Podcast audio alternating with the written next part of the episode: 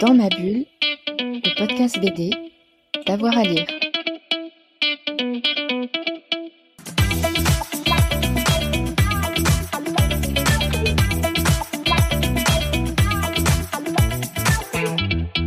Non, bah, j'avais euh, bah, Carbone et Silicium, qui est pour moi, euh, qui Ouais. reste, euh, qui est sorti Attends, attends, t'as, t'as- t'as commencé, on y va? Ah, tu, bah, tu me dis. Allez, 1, 2, 3, à toi de jouer. Alors moi, euh, Carbone et Silicium de Mathieu Bablé, qui est sorti il y a un moment maintenant, mais qui reste pour moi euh, vraiment une BD de, poids. Euh, voilà.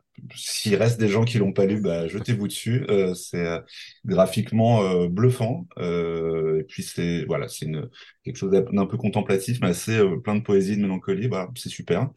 Ah oui, sinon, euh, alors c'est pas vraiment de la BD, mais je suis retombé dessus l'autre jour. C'est des c'est les petits, les petits bouquins de Gary Larson. Euh, je sais pas si euh, il y a étonnamment peu de gens qui connaissent, alors que ça devrait être euh, dévoré dans, dans les dans les salles de classe.